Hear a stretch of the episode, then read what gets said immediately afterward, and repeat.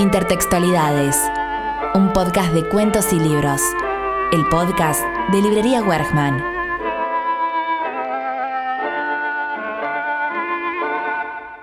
Hoy buscaremos entre todos los mitos y leyendas y en ninguno a la vez. Hoy hablaremos de un autor y una búsqueda, como así también de muchos orígenes. La génesis del mundo y el nacimiento de las palabras. Para comenzar, por lo menos a mí me sirvió recordar la diferencia que argumenta que mientras los mitos son relatos que narran hazañas centradas en seres sobrenaturales, héroes o dioses que sirven para explicar ciertos hechos, como el origen del mundo, las leyendas son relatos imaginarios que se encuadran en un determinado momento histórico. Ahora, viajemos al año 43 a.C., donde encontraremos a Publio Ovidio Nasón, hijo de una familia aristocrática y de mucha fortuna. Un joven que viajó por Atenas hacia Menor y Sicilia. A su regreso, se dedicó a la poesía y luego escribió su obra más famosa titulada Metamorfosis. Una obra de permanente consulta ya que retrata el desarrollo de 250 mitos griegos y romanos, desde el caos y la creación del mundo hasta Julio César, con quien se terminaron los mitos y vino la cruda realidad. Según cuenta en Metamorfosis, antes de que el mar, las tierras y el cielo existieran, toda la naturaleza era la misma en el universo entero, una masa uniforme, sin orden, sin armonía. En ese tiempo no había sol, ni luz, ni luna, ni mar. La tierra no era firme, el agua intocable y el aire oscuro. Uno de los dioses de la naturaleza buena rompió el desorden, separó las tierras del cielo y los mares de las tierras y el cielo del denso aire, separó todo y lo puso en una paz armoniosa. Dio forma esférica a la tierra para que fuese igual en todos lados, ordenó a los mares derramarse por igual en todas las direcciones.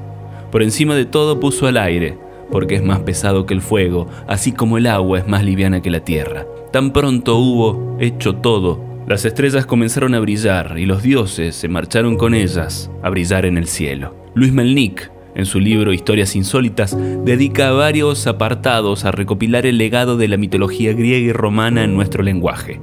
Comencemos por la semana. Lunes es el día de la luna. Martes tuvo su origen en otro antiguo dios germano de la guerra y el cielo, Tew, el cual se sostiene en el inglés Tuesday. Miércoles es el día de Mercurio, jueves el día de Júpiter, quien en inglés mantuvo el apego por el dios Thor, quien da origen al Thursday. Llegamos al viernes y la diosa Venus, sábado es el día de Saturno, en antiguo hebreo Sabbat, descansar. En español Saturnino, Saturnina es la persona de genio triste, porque los astrólogos aseguraban que el planeta Saturno asignaba carácter melancólico a los nacidos bajo su influencia. Y finalmente el domingo es el día del Señor, Dominicus, derivado de Dominus. Los romanos lo llamaban el día del sol, de donde vino también el Sunday en inglés. Los meses del año también son derivados de la mitología. Enero viene del dios Jano, quien miraba en dos direcciones, hacia el año que dejaba atrás y hacia el año venidero. Febrero es el mes de las purificaciones, marzo del dios Marte de la guerra, Aprilis dedicado a la diosa Afrodita, Maya, ninfa que se unió a Zeus para engendrar a Hermes, la diosa Juno, mujer de Júpiter, y no nos queda mucho más en la mitología para cerrar el año. Julio por Julio César, agosto por Augusto, sobrino del César, y septiembre, octubre, noviembre y diciembre son el séptimo, octavo, noveno y décimo mes del antiguo calendario romano. Cerremos el recorrido por los astros. Los planetas Mercurio, Venus, Marte, Júpiter, Urano, Saturno, Neptuno y Plutón son todos nombres de dioses de la mitología romana. Si se hubiesen elegido dioses griegos, los planetas podrían haber sido Hermes, Afrodita, Ares, Zeus, Cronos, Poseidón y Ares. Y los eternos marcianos habrían sido aresianos. En instantes seguimos con más Intertextualidades.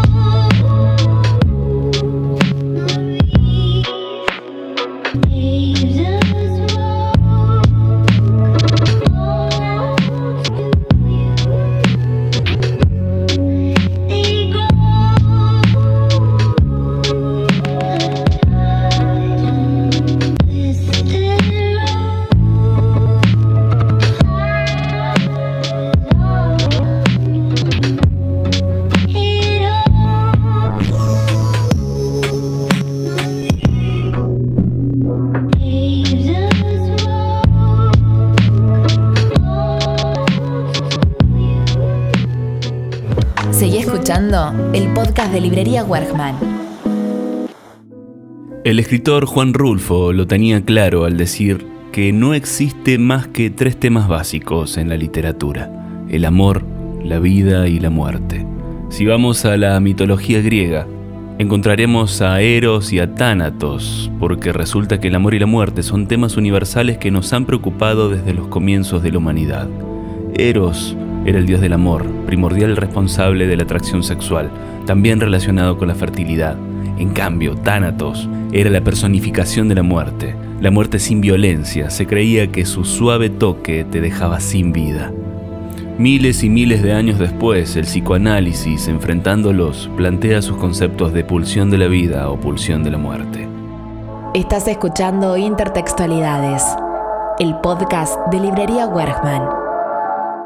Dentro de las magias metafísicas que dominan nuestra vida, la incertidumbre de la muerte nos abraza desde siempre. La idea de reencarnar, que por supuesto guarda un profundo y hermoso análisis espiritual que no libraremos aquí, se construye en aquella creencia que plantea que la esencia individual de las personas empieza una nueva vida en un cuerpo o forma física diferente después de la muerte. Otra idea ha de ser la de renacimiento, entendido a esto como el hecho de volver a nacer. Y como decíamos, la reencarnación será un concepto muy antiguo cuya funcionalidad en el pensamiento occidental está un poco limitada por la idealización de la razón sobre cualquier elemento que la exceda. Ahora bien, así como nuestra cultura no la ha comprendido como en Oriente, por ejemplo, esto sí ha sucedido al menos en nuestro campo creativo, aquel lugar donde todo es posible y la razón se queda fuera esperando, es decir, dentro de la literatura. Edgar Allan Poe, escritor que solamente ha vivido 40 años de vida, es quien mejor ha interpretado el tema de la reencarnación, volcándolo con sutileza en marcos netamente occidentales y sobre todo en lugares cotidianos. Hay múltiples ejemplos en su obra, siempre desde un enfoque gótico y cruzando por la avenida temporal, pero en la misma línea, la escritora argentina Mariana Enríquez, en novelas como Nuestra parte de noche, nos invita a pensar en la idea de transmigración e inmortalidad. El chileno Francisco Rivas, en su novela El insoportable paso del tiempo, imagina un mundo diferente. Plantea la posibilidad de una reencarnación regresiva en el tiempo y ya no montada en el movimiento inflexible de los punteros del reloj sino fundida en la enrejadura del espacio-tiempo, de modo tal que no solo se puede reencarnar en una nueva vida y en un empaque diferente, sino que la memoria de las vidas se mantiene aunque sea de manera parcial, fraccionada o quizás diluida. La última vida de esta tarde la trae Álvaro Enrique con su libro Vidas Perpendiculares, donde conocemos la historia de Jerónimo, un niño mexicano que recuerda completo el ciclo de sus reencarnaciones y con él todo el comportamiento humano. Prácticamente una novela cuántica, donde los diversos tiempos y espacios son simultáneos y donde las personas y el número de narradores se modifica constantemente. En fin, con la alegría de aún no poder comprenderlo todo, me voy despidiendo. Por supuesto, temiéndole la muerte, pero sabiendo que tarde o temprano va a llegar. Sabemos que va a llegar, pero no queremos que suceda y seguimos buscando comprender nuestra finitud, postergando ese momento, aunque sea un eterno ciclo.